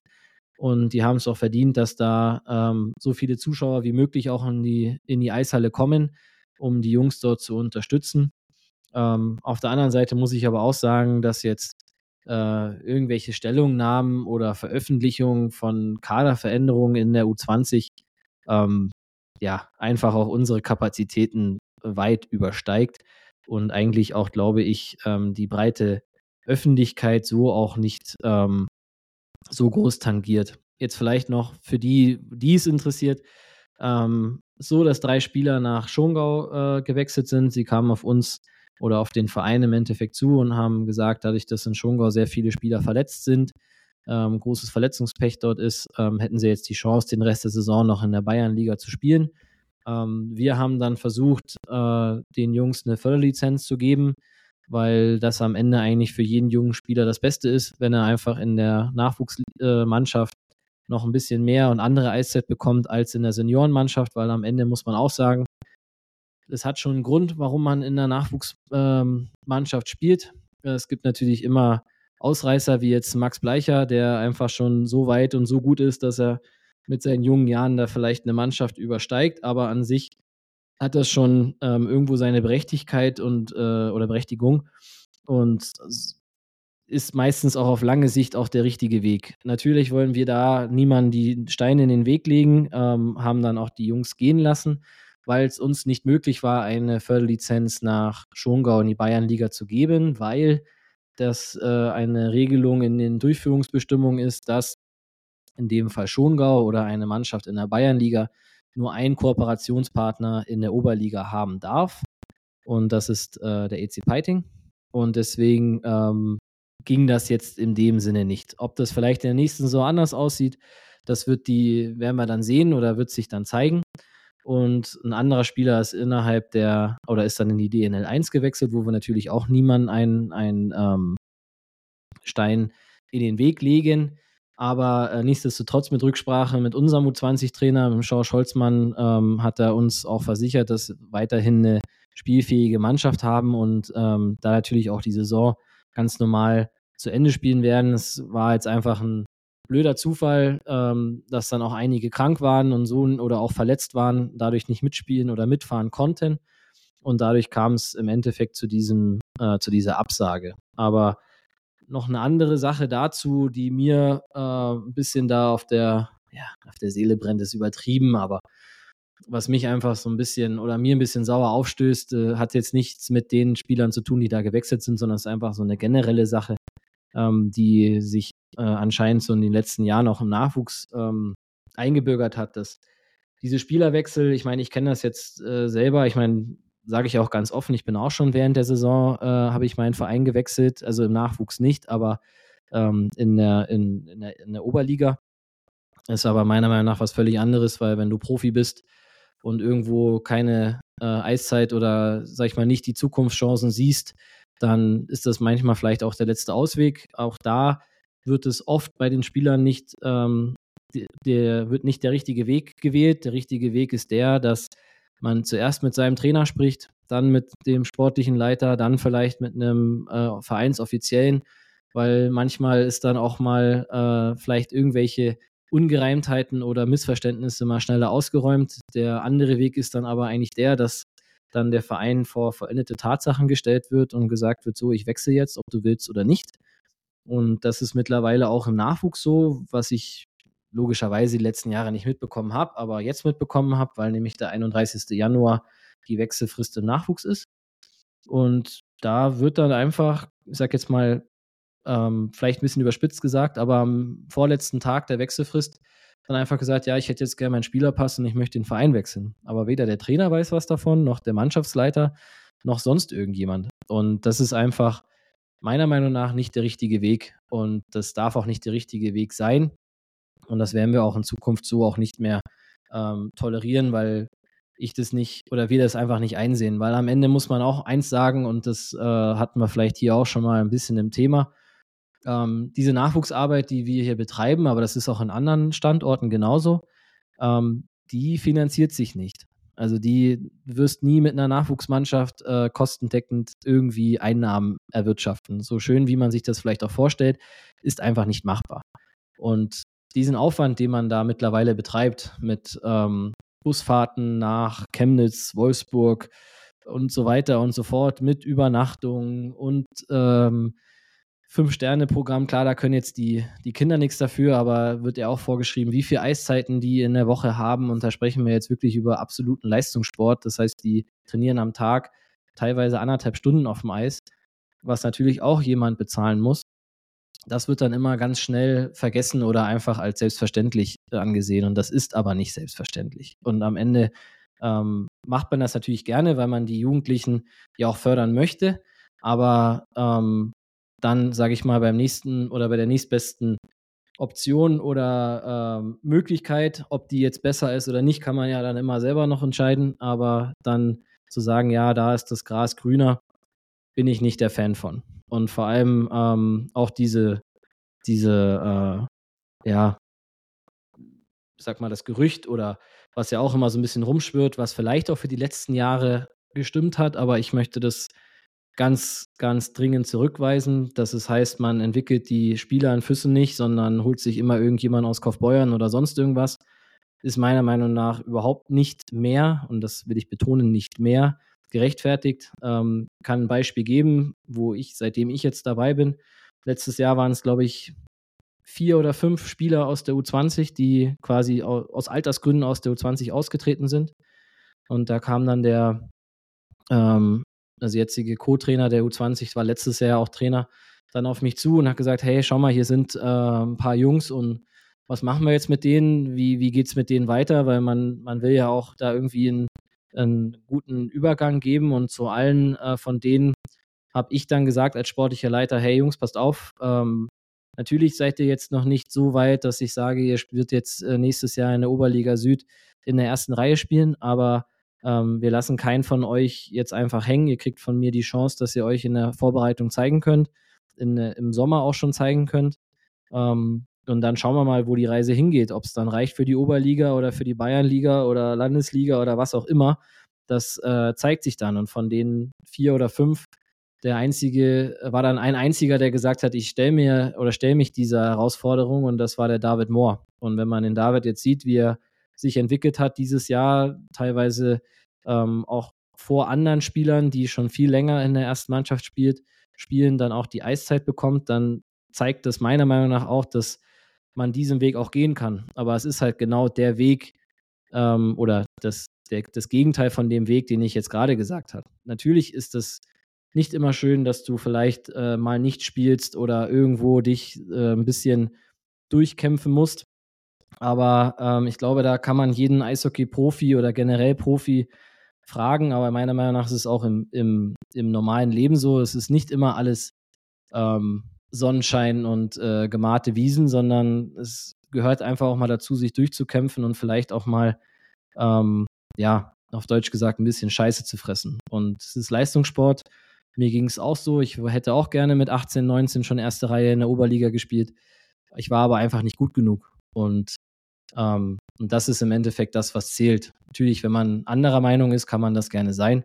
Aber am Ende muss man sich das hart erarbeiten und wir werden, oder ich freue mich da auch schon drauf, ähm, wird wahrscheinlich dann eher gegen äh, Sommer, also nicht mehr in dieser Saison, werden wir auf jeden Fall ein paar Ex-Profis ähm, hier zu Gast haben. Und da werden wir hoffentlich von denen auch hören, wie der ihr Werdegang war und dass das nicht immer nur alles bergauf war oder äh, alles irgendwie ihnen geschenkt wurde, weil meiner Meinung nach wird dir in dem Geschäft, weil von vielen anderen Geschäften kann ich jetzt auch nicht viel sagen, wird dir definitiv nichts geschenkt. Und das ist auch richtig so, weil ähm, dann wäre es oder wären wir jetzt auch nicht da, wo wir sind. Und ja, sorry jetzt für die für die längere Auswahl, aber ähm, wie gesagt, mich hat jetzt persönlich da niemand drauf angesprochen. Der, der Felix hat mich darum gebeten, dass wir da mal oder dass ich da mal ein bisschen Stellung zu nehmen ähm, soll, aber ich äh, bin da echt ein bisschen auch negativ überrascht, dass das so ähm, ja auch innerhalb des Vereins, was jetzt nicht wirklich in die Öffentlichkeit gehört,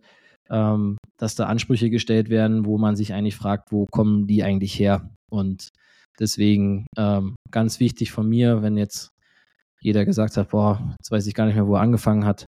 Ähm, wir sind Nachwuchsarbeit, wir bleiben Nachwuchsarbeit und wir werden auch weiterhin junge Füssener Spieler in der ersten Mannschaft integrieren. Ähm, haben jetzt zum Beispiel den glücklichen Fall, dass einer aus Kaufbeuern wieder zurückgewechselt ist, der am Sonntag schon in der ersten Mannschaft gespielt hat. Natürlich auch, weil dort viele gefehlt haben. Aber das ist der Weg und das wird auch der Weg sein. Und ähm, den geht der Weg aber, oder den, den Weg geht der Verein auch schon viele Jahre vor mir und wird hoffentlich den Weg auch noch viele Jahre nach mir gehen. Und deswegen finde ich, äh, wenn dann da solche teilweise sehr negativen ähm, Aussagen getroffen werden, muss man da leider dann auch drauf reagieren. Also, liebe Kurbelcaster, erstmal, ich bin noch da, hallo. Mich gibt's noch. Dann muss ich sagen, Jogi Noak, du solltest in die Politik gehen, du könntest, glaube ich, jeden an die Wand reden und sehr gut argumentieren. Das hast du auch in diesem Fall, glaube ich, sehr anschaulich und sehr gut und auch sehr eindringlich einfach rübergebracht. Ich glaube, es ist alles gesagt. Und ich glaube auch, dass jetzt letzten Endes stehen bleibt. Das Thema ist halb so wild. Vor allem aus freien struktureller Sicht jetzt erstmal halb so wild. Alles in Ordnung. U20 besteht weiterhin, U20 läuft weiterhin und weiterhin ist der EV Füssen unfassbar bemüht um seinen Nachwuchs. Und das sind, glaube ich, die einzigen Sachen, die für den Moment zählen. Alles andere mal locker bleiben. Ich glaube, es gibt viel, viel wichtigere und interessantere Themen und auch eher noch Probleme in dem Verein, als sich jetzt darüber groß zu echauffieren. Und ich glaube, das ist jetzt sehr gut durchgedrungen, lieber Yogi. Vielen lieben Dank für deine Stellungnahme diesbezüglich. Und natürlich liebe Grüße raus an Felix Warmann und unseren liebsten Technik-Nerd, Freak, Macher da im Hintergrund, der uns ja die ganze Technik zur Verfügung stellt, der uns diesen Podcast und damit auch euch überhaupt erst möglich macht. Schön, jetzt hattest du diesen Wahnsinnsredeanteil. Ich hoffe, dass es okay ist, wenn ich jetzt mal ganz kurz noch ein bisschen rede und vor allem dir jetzt ein bisschen Pause auch gönne, um die Kehle zu ölen, dir ein wunderschönes stilles Mineralwasser ins Gesicht zu dollern, vor allem stilles Mineralwasser. Mega geil, wunderschön. Ähm, ganz kurz mein Thema, das ich jetzt noch ansprechen wollte, kurz zur Entschleunigung, wie gesagt. Einbürgerung. Letzte Woche, vorletzte Woche, schon Ewigkeiten als Thema und ich treibe es jetzt noch auf die Spitze, weil ich super coole Infos habe und zwar konkrete Sachen, was handgreifliches, was zum Packen dieses Thema jetzt nochmal ein bisschen aufzugreifen. Es geht nämlich darum, yo, theoretisch könnten 41 Spieler aus den ersten drei Ligen schon im kommenden Sommer Deutsche werden. Ja, yeah, so schaut es nämlich aus. Die Debatte war in den letzten Wochen, das haben wir alles besprochen, ja. Yeah. Oh, und dann sehe ich gerade eben, Jogi Noak hat mich verlassen. okay, jetzt wird es erstmal ein Einmann-Podcast weiterhin. Wir haben technische Schwierigkeiten liebe Damen und Herren, gar kein Problem. Ich bin ja flexibel und zu allem bereit und kann sicherlich auch jetzt ganz kurz mal den Podcast noch alleine rocken. Ähm, ja, wir kommen nochmal zurück zu dieser Einbürgerungsgeschichte, während Yogi Noak jetzt wieder zurückkommt. Jetzt hast du 10 Minuten, 25 Minuten gefühlt durchgelabert und denkst du dir jetzt, komm, lass ihn einfach alleine labern. Ist okay. Ich hätte es auch alleine durchgezogen, gar kein Stress. Thema, Thema Einbürgerung. Jetzt komme ich noch dazu, Gott sei Dank. Ähm, ja, ich habe ein bisschen durch die Statistiken, durch die Kader mich durchgekämpft und habe mal gecheckt, jo, welche Spieler aus den ersten drei Ligen könnten denn schon nach dieser neuen Einbürgerungsthematik ab April sofort Deutsche werden und damit dieses ganze Thema ja loslösen, diese ganze Debatte. Es gibt 41 Kandidaten, die bereits angesprochen, wenn man die ersten drei Ligen zusammennimmt, die sofort Deutsche werden könnten. Und ich wollte mal jetzt vor allem auf die Oberliga blicken, auf die Oberliga Süd. Welche Spieler denn da so ja, ins Raster fallen würden. Das sind nämlich dann durchaus interessante Namen auf alle Fälle. Wir gehen mal ganz kurz Verein für Verein durch tatsächlich. Da gibt es eine tolle Liste, die ich da erarbeitet habe. Und wenn wir zum Beispiel bei den Bayreuth Tigers schauen, dann würde ähm, bei, bei, den Bayreuth Tigers gibt es letzten Endes acht Spieler, die nicht von Haus aus die deutsche Staatsbürgerschaft besitzen.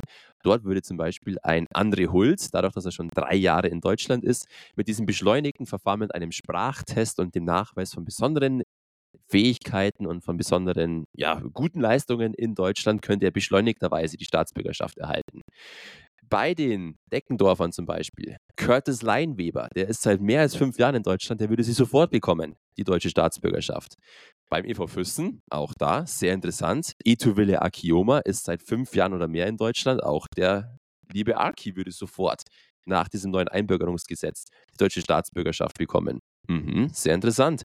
Bei Heilbronn tatsächlich keiner im Kader, der diese Auflagen erfüllen würde. Auch das ist interessant. Bei Höchstadt haben wir ja gefühlt das halbe Team bestehend aus einbürgerungsmöglichen Spielern. Da gibt es unter anderem den Jake Fardeau, der ist seit fünf Jahren oder mehr in Deutschland, könnte sofort eingebürgert werden. Pavel Avdev seit drei Jahren in Deutschland, könnte mit dem Test eingebürgert werden. Bei Lindau tatsächlich auch keiner, der das erfüllen würde. Bei Memmingen, Linus Svetland natürlich und Edgar Somjakovs, die würden sofort Deutsche werden im Sommer. Genauso Liam Blackburn bei Passau. Beim EC Piting tatsächlich für uns als Füssen-Fans auch ein bisschen mit wehmütigem Auge zu betrachten. Sam Payeur könnte im Sommer direkt die deutsche Staatsbürgerschaft erhalten, ist aber eh auf dem Weg und macht, glaube ich, gerade diesen Test, weil ich das in Erinnerung habe. Robin Sudek vom SC Rüssersee könnte sofort bekommen. Matt Pastilli, dein guter Freund, der jetzt in Stuttgart spielt, der Pistol, auch der könnte sofort die deutsche Staatsbürgerschaft bekommen. Bei Tölz betrifft es keinen und bei die Blue Devils Weiden, Kurt Davis und Thomas Rubesch, die sofort Deutsche werden könnten. Also es sind wirklich klangvolle Namen natürlich, die jetzt alle noch Kontingentstellen fressen, die ab Sommer theoretisch für nächste Saison sofort als ganz normale deutsche Spieler betrachtet werden könnten und dementsprechend einen Platz in der Kontingent ja, Kategorie freimachen würden.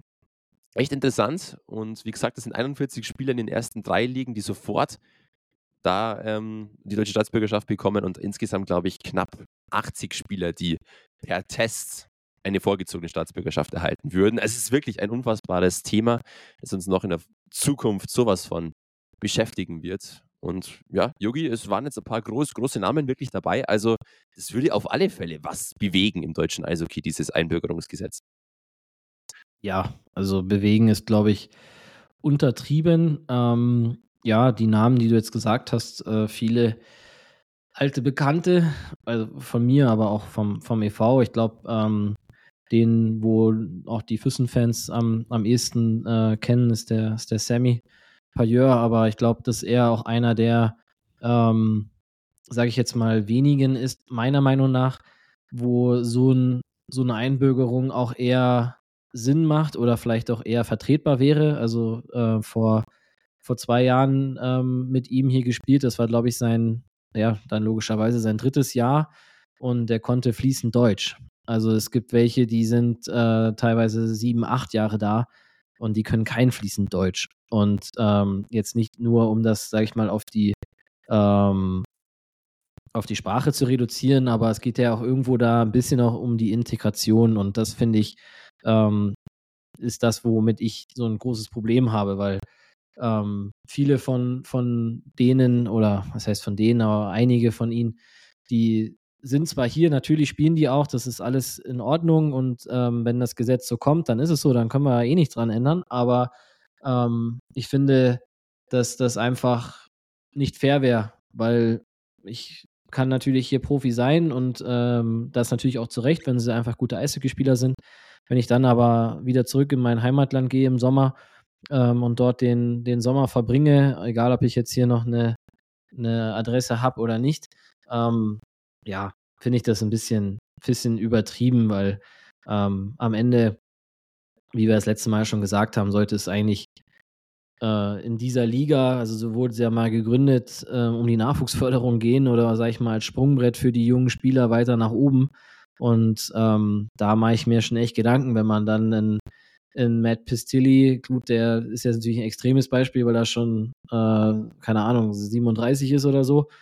Aber ähm, egal, jeder andere von denen, die du da aufgezählt hast, wenn die dann auf einmal auch Deutsche sind, die anderen, also die Ausländerstellen werden ja dadurch nicht weniger. Also gut, nächstes Jahr haben wir wieder zwei Ausländerstellen in der Oberliga, aber trotzdem äh, sind ja dann trotzdem noch wirkliche, in Anführungszeichen, Imports ähm, dann in der Liga. Und das zusammen mit dieser U23-Regel, äh, die an sich ja auch äh, gut ist, dass, dass man junge Spieler einsetzen muss, wird es dann halt irgendwann auch schwierig für die, die dann erst 24, 25 sind. Und da brauchen wir ähm, jetzt auch nicht um heißen Brei reden. Das ist jetzt auch nicht alt. Also ähm, ich denke, dass so die, die Prime-Time äh, im, im, Eishockey ist so zwischen 28 und 31, würde ich jetzt mal so ungefähr ähm, schätzen. Bei dem einen vielleicht ein bisschen früher oder ein bisschen später. Aber ja, ist schon, schon irgendwie krass und ich bin gespannt, ob da von DEB-Seite irgendwie eine Regelung kommt oder auch in der DEL, in der DEL2, weil ich glaube, äh, wenn du dir jetzt die Mühe gemacht hättest und wärst die Ligen mal durchgegangen, dann ähm, wäre es wahrscheinlich noch ein bisschen krasser. Ich glaube, hast du wahrscheinlich auch.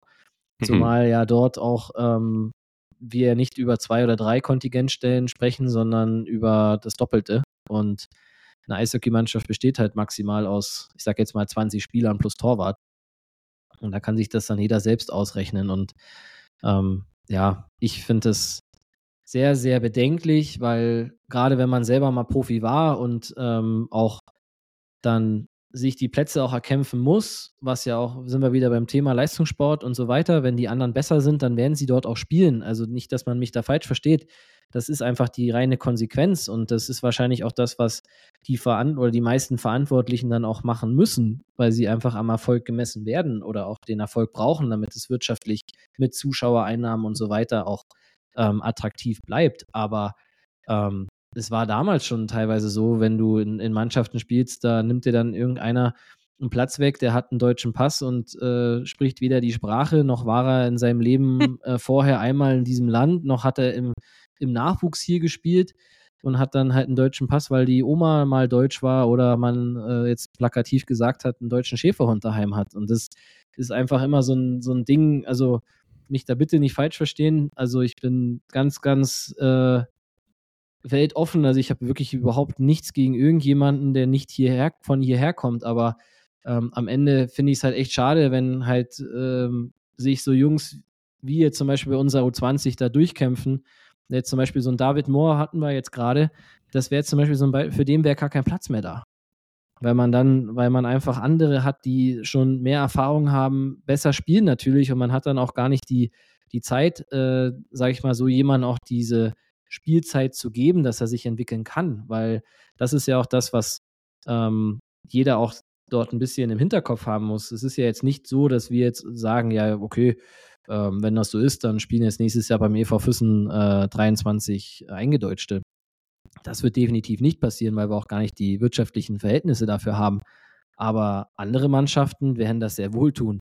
Und ähm, da muss man dann auch schon wirklich sagen, okay, ähm, dann müssen wir einfach noch härter arbeiten, dass wir dort äh, eine gute Rolle spielen können und werden. Und das finde ich einfach irgendwo sehr bedenklich und ähm, am Ende kann man das Rad jetzt unendlich weit stellen, aber wir, wir sind zum Beispiel im Bundesstützpunkt. Der Bundesstützpunkt wird am Ende durch den DEB finanziert. Warum wird der DEB finanziert? Weil er Erfolge hat, weil er im Bundesministerium die Fördergelder bekommt über den Deutschen Olympischen Sportbund und so weiter und so fort. Jetzt äh, sehen wir mal ein bisschen weiter. Entweder spielt dann irgendwann die deutsche Nationalmannschaft nur noch mit Eingedeutschten oder ähm, die deutschen Spieler, die dort spielen, sind einfach nicht mehr gut genug, dass sie mal eine Silbermedaille bei, bei der WM bekommen oder eine, eine Silbermedaille bei Olympia und so weiter und so fort. Und das ist einfach das, was mich so, so triggert bei der ganzen, ganzen Sache, weil ich glaube, man kann heutzutage, wenn wir die Nationalmannschaft schauen, kann man echt brutal stolz sein. Du hast ja gleich auch noch das, äh, unser letztes Thema für heute, ähm, wo ich mich schon mega drauf freue, äh, diese deutsche Nationalmannschaft, wenn sie sich qualifiziert, ähm, da zu sehen. Und ich will einfach einen Moritz Müller sehen oder einen Leon Dreiseitel oder äh, egal, wie sie alle heißen. Und nicht, ähm, ja, irgendjemanden, der, sage ich mal, vielleicht berechtigt dann den deutschen Pass hat. Ja, aber nicht hier ausgebildet wurde und glaube ich auch die Leute sich nicht so richtig damit identifizieren können. Ich lege jetzt mal in Zukunft an Kai vor dein Mikrofon, dass ich dich ein bisschen ausbremse. Du bist heute wirklich ein massiven Wortschwall. Nein, ist ja gut. Also, du sprichst ja alles richtig an. Das ist ja absolut nachvollziehbar und komplett richtig. Um das Thema jetzt noch ganz kurz abzuschließen, ich weiß, warum sich andere Post Podcasts dafür einfach eine ganze Folge nehmen, um das Thema zu besprechen, weil es so mehrdimensional ist. Noch ganz, ganz schnell. Ich habe natürlich auch die anderen Zahlen parat. In der Penny DEL gäbe es im Moment 55 Kandidaten, die direkt diese deutsche Staatsbürgerschaft erhalten würden. In der DEL 2 sind es dann 26 Spieler und in der Oberliga Süd, wie gerade eben vorher schon aufgezählt, sind es 15 Spieler, die sofort eingebürgert eingebürgert werden könnten oder die deutsche Staatsbürgerschaft erhalten. Und damit sind jetzt, wie gesagt, noch gar nicht die gemeint, die dann eben über diesen Test oder weitere zusätzliche Qualifikationen die Staatsbürgerschaft erhalten könnten. Kaufbeuern zum Beispiel noch ganz schnell DEL 2, weil sie uns dann doch irgendwie immer ein bisschen tangiert. Da gibt es einen gewissen John Lammers und einen gewissen Tyler Spurgeon. Die beiden könnten mit dem Test die deutsche Staatsbürgerschaft beschleunigt erhalten. Sind also erst seit drei Jahren in Deutschland. Gut, jetzt Du hast es schon wieder mal angeteasert. Du hast mir wieder quasi meine wunderschöne Überleitung vorweggenommen. Aber ist völlig in Ordnung. Du hast angesprochen, yo, deutsche Nationalmannschaft auf dem Eis sehen. Warum hast du das jetzt so hervorgehoben? Es waren super coole News unter der Woche im Rahmen des NHL All-Star Games, die jetzt bekannt wurden. Zusage für 2026, 2030. Das sind jetzt nicht unbedingt die Daten, wo ich dann vielleicht mal irgendwann im Grundschuldienst anfangen werde. Nein, das sind die nächsten Olympischen Winterspiele. Einmal in Mailand 2026, 2030 ist noch nicht vergeben, wird höchstwahrscheinlich auf Frankreich hinauslaufen. Die NHL-Stars dürfen endlich wieder mal bei Olympia mitspielen und das olympische Eishockey-Turnier mit ihren Skills bereichern. Super cool. Zum letzten Mal war das 2014 der Fall bei dieser durchaus politisch aufgeladenen olympischen Spielesequenz in Sochi, Russland. Wo es ja auch um, unter anderem den Russen dann darum ging, ihren Status quo zu untermauern. Am Ende war dann Team Kanada der strahlende Sieger. Ja, zum ersten Mal seit 2014, also wie gesagt, ab 2026 wieder NHL-Stars, die die Olympischen Spiele sauber aufräumen werden. Wir freuen uns alle massiv drauf. Unfassbar geile Aktion. Ich bin dafür, dass wir bis zur nächsten Woche einmal unser Fantasy-Team aufstellen, wie das perfekte deutsche Nationalmannschaftsteam mit NHL-Stars, die Starting Six, aussehen würde. Bin ich gespannt, was wir dann da so insgeheim aufstellen. Wäre wär auf alle Fälle ein cooles Ding. Zum ersten Mal war Eishockey olympisch übrigens 1920 in Antwerpen, also auch schon ein bisschen rum ums Eck. Damals Sieger Kanada. Kanada und Russland teilen sich auch jeweils neun olympische Goldmedaillen, sind damit Rekordsieger, obwohl bei Russland ja ähm, jahrelang diese Titel von der Sowjetunion gewonnen wurden, muss man immer noch erwähnen. Ich habe so ein bisschen einfach durch das Geschichtsbuch mich durchgewälzt, weil ich die Geschichte von Olympia auch super geil immer finde. Und ein paar legendäre Titel vielleicht auch im Zusammenhang Olympia Eishockey 1936, Olympiade in Deutschland. Großbritannien gewinnt damals Gold mit gefühlt 95 Prozent an kanadischen Spielern, die extra für dieses Turnier ein Großbritannisiert wurden. Und 1992 gewinnt das sogenannte Vereinte Team in Albertville die Goldmedaille. Das war damals das Team aus den ja, gefallenen Ostblockstaaten, aus der gefallenen Sowjetunion, das sich dann da zum sogenannten Vereinten Team zusammengewürfelt hat. Und Deutschland hat drei olympische Medaillen im Eishockey geholt. Die erste 1932 in Lake Placid mit Bronze, 1976 Bronze in Innsbruck, 2018 Silber in Pyongyang. Also, super geile News, wirklich lässig. Lieber Yogi Nowak, wer ist denn für dich im Moment die beste Eishockey-Nation der Welt und dementsprechend Favorit auf die Goldmedaille, wenn wir aus dem heutigen Standpunkt auch die NHL-Stars mit dazu zählen? Kanada, denke ich, ist mit Abstand die beste. Oder was heißt mit Abstand, aber meiner Meinung nach die beste in, in äh, zwei Jahren. Sehr gut. Passt, ist auf alle Fälle der Call, ist raus. Dann schauen wir mal in zwei Jahren, wenn wir dann beim Kobelcast 523 angelangt sind, wie es dann ausschaut. Welches Team dann wirklich die Goldmedaille präsentieren darf. Nein, aber super coole Sache, coole Aktion, es gehört einfach schon so ein bisschen dazu, weil auch bei Olympia man doch schon diesen ja, Hintergedanken einfach hat, dass die Besten des Sports sich messen sollen. Aber natürlich der Grundsatzgedanke bei Olympia ist, dass die Nicht-Sportprofis sich messen sollen. Ich finde aber wirklich, die besten Spieler der Disziplin sollen da an den Start gehen und das sind nun mal die NHL-Spieler und dementsprechend dürfen wir uns zwei auf eine coole Olympiade freuen und nicht nur wir zwei, alle, die was mit Eishockey zu tun haben. Und dazu halt auch noch dieses coole Setting, dass es ja auch wieder in Anführungszeichen normalere Olympische Winterspiele werden soll in einem wirklichen Wintersportland, auch durchaus in Norditalien. Hey, gibt es was Schöneres? Nett, oder? War einfach, waren einfach geile News, Yogi, oder? Ja, also ich habe mich echt riesig gefreut, weil ich ähm, das schon immer, oder muss man jetzt natürlich aufpassen, was man sagt. Ähm, natürlich, 2018 hat es uns brutal in die Karten gespielt. Das äh, muss man einfach auch so sagen. Aber ähm, nichtsdestotrotz haben sich da die Jungs auch ähm, gegen Mannschaften oder gegen Spieler durchgesetzt, die in der KHL oder teilweise Ex-NHL dann auch waren, ähm, dass es auch trotzdem eine abartige Riesenleistung und Überraschung war.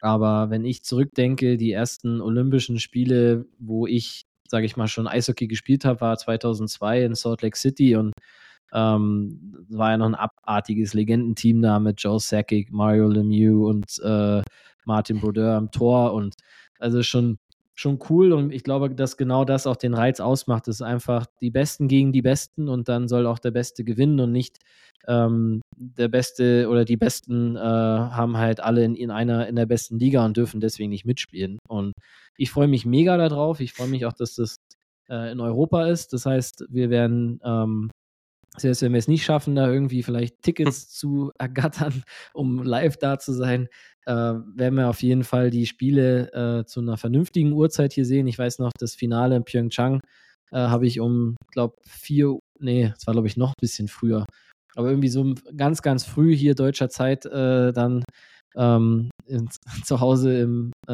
im, Wohnzimmer geschaut und habe dann alle Nachbarn äh, wach geschrien, als, als die Jungs da dann kurz davor waren, dann doch noch zu gewinnen. Aber ähm, ich freue mich mega drauf und ich freue mich auch, dass äh, Sidney Crosby hoffentlich auch nochmal eine Olympiade spielen kann, wenn er hoffentlich gesund bleibt. Und Ähm, deswegen wird das, glaube ich, echt ganz, ganz cool. Und das letzte Mal in, wo es, ich glaube, 2006 waren die auch in Turin.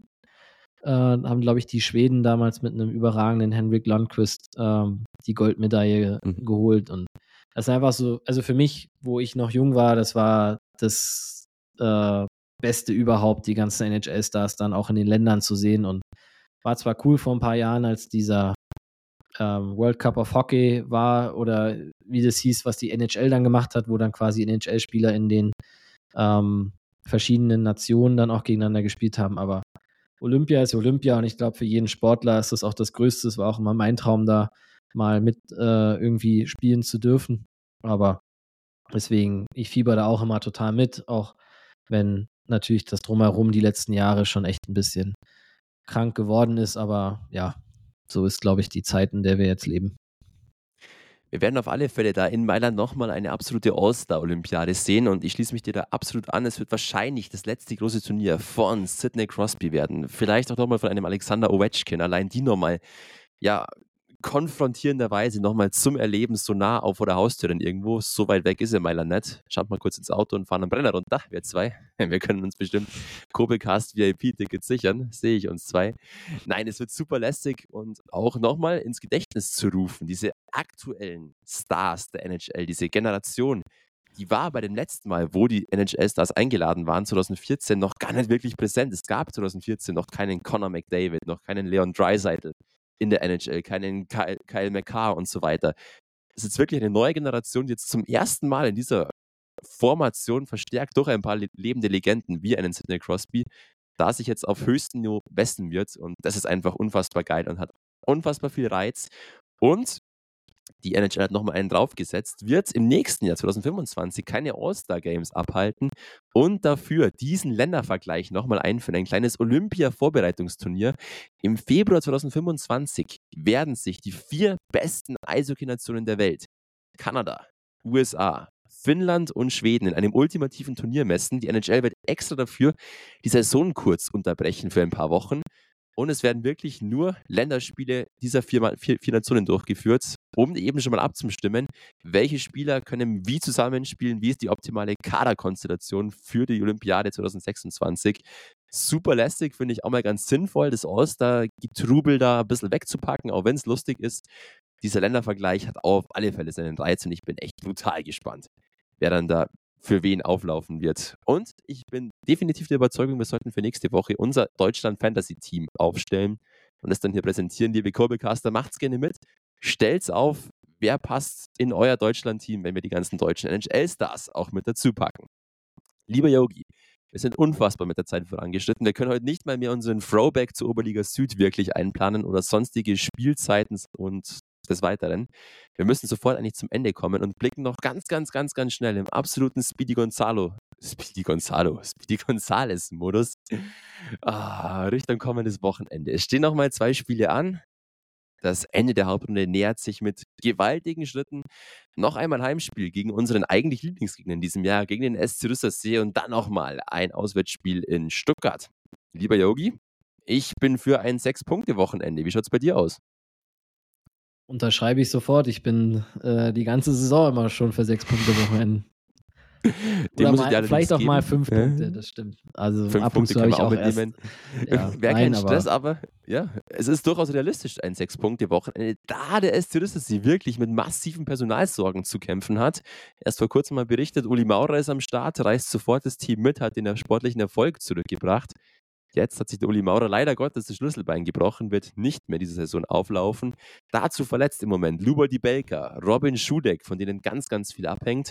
Die haben wirklich Offensivprobleme, haben dazu jetzt noch kurz vor Transferschlussende, wie auch immer, einen offensiven Spieler nach Geritzried abgegeben.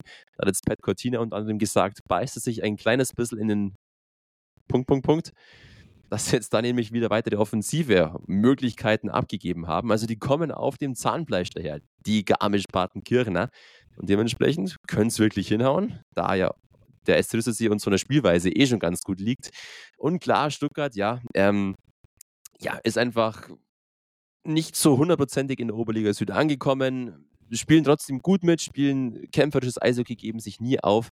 Aber natürlich klar, dass da durchaus die Möglichkeit besteht, drei Punkte auswärts beim Pistol und bei den, bei anderen Stuttgart Friends mitzunehmen. Und dementsprechend bin ich unfassbar optimistisch und positiv gestimmt und freue mich auf das Wochenende. Ein Wochenende, das für mich 24-7 nochmal aus Lernen bestehen wird. Schlussspurt am Montag, liebe Kobe Caster. Falls ihr irgendwas von mir haltet, falls ihr irgendwie Sympathien für mich empfindet, was ja durchaus sein kann. Ich will jetzt nicht sagen, ich hätte es nötig, aber irgendwie schon bitte gerne Daumen drücken. Ich schreibe am Montag Staatsexamen. Mehrere Stunden lang in der äh, wunderschönen, im wunderschönen Uni-Vorlesungssaal hocken und beten, dass ich dass irgendwie das drankommt, was ich jetzt die letzten Tage gelernt habe. Dementsprechend, falls ihr ein paar ruhige Momente habt an diesem Tag von 8 bis 13 Uhr, ich kann jeden Daumen gebrauchen, freue ich mich schon sehr darauf, wenn ich eure virtuelle, imaginäre ja, Energie erhalte und dann hoffentlich dieses Staatsexamen rock. Danach, lieber Yogi Noak, habe ich Semesterferien und freue mich auf wunderschöne Kurbelcasts, die noch schöner, noch aufwendiger werden, als sie jetzt schon waren und jetzt auch immer wieder sind. Wir sind am Ende angekommen. Wir müssen jetzt wirklich das Ganze beenden, ansonsten bekommen die Leute noch Ohrenbluten. Lieber Yogi, vielen lieben Dank für verbale Ergüsse des Todes am heutigen Abend. Es war sehr viel zu bereden. Es war sehr schön, aber allerdings. Und ich glaube, wir haben mit den Themen durchaus wieder den Zahn der Zeit getroffen und auch das Ohr unserer Kobecaster. Danke, lieber Yogi. Wie immer, das ist das Abschließende, was ich dir einfach immer wieder als Frage stellen muss. Was wünschst du dir fürs Wochenende?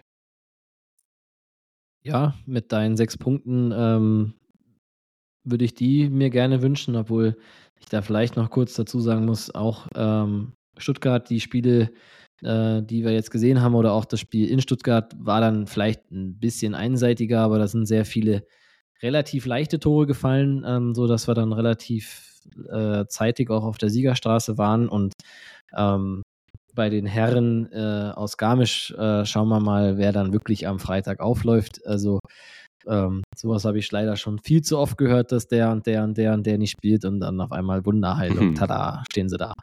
Aber egal, egal wer da äh, bei den Blau-Weißen äh, aufläuft, ähm, ist wurscht. Unsere Jungs äh, packen das und vor allem vor einem hoffentlich äh, einer richtig coolen Kulisse gegen Garmisch, Altmeister-Duell. Und deswegen wünsche ich mir sechs Punkte und dass alle Zuhörer und die, die es gut mit dem EV Füssen meinen, ähm, gesund und munter bleiben und nach jetzt fast wahrscheinlich anderthalb Stunden äh, von unserem Gelaber und äh, irgendwie ein bisschen zu viel von mir heute. Aber wenn du ab nächste Woche deine, deine Semesterferien hast, dann kannst du mal richtig auftrumpfen und ein paar Monologe hier rausballern. Die will, glaube ich, keiner hören, ganz ehrlich. Aber trotzdem schön, dass du es mir wünscht. Nein, ich glaube, der Kurbelcast war heute wieder ein schöner. Es war für mich vor allem eine Therapiestunde, muss ich echt sagen. Kurze Ablenkung von dem ganzen Lernkack.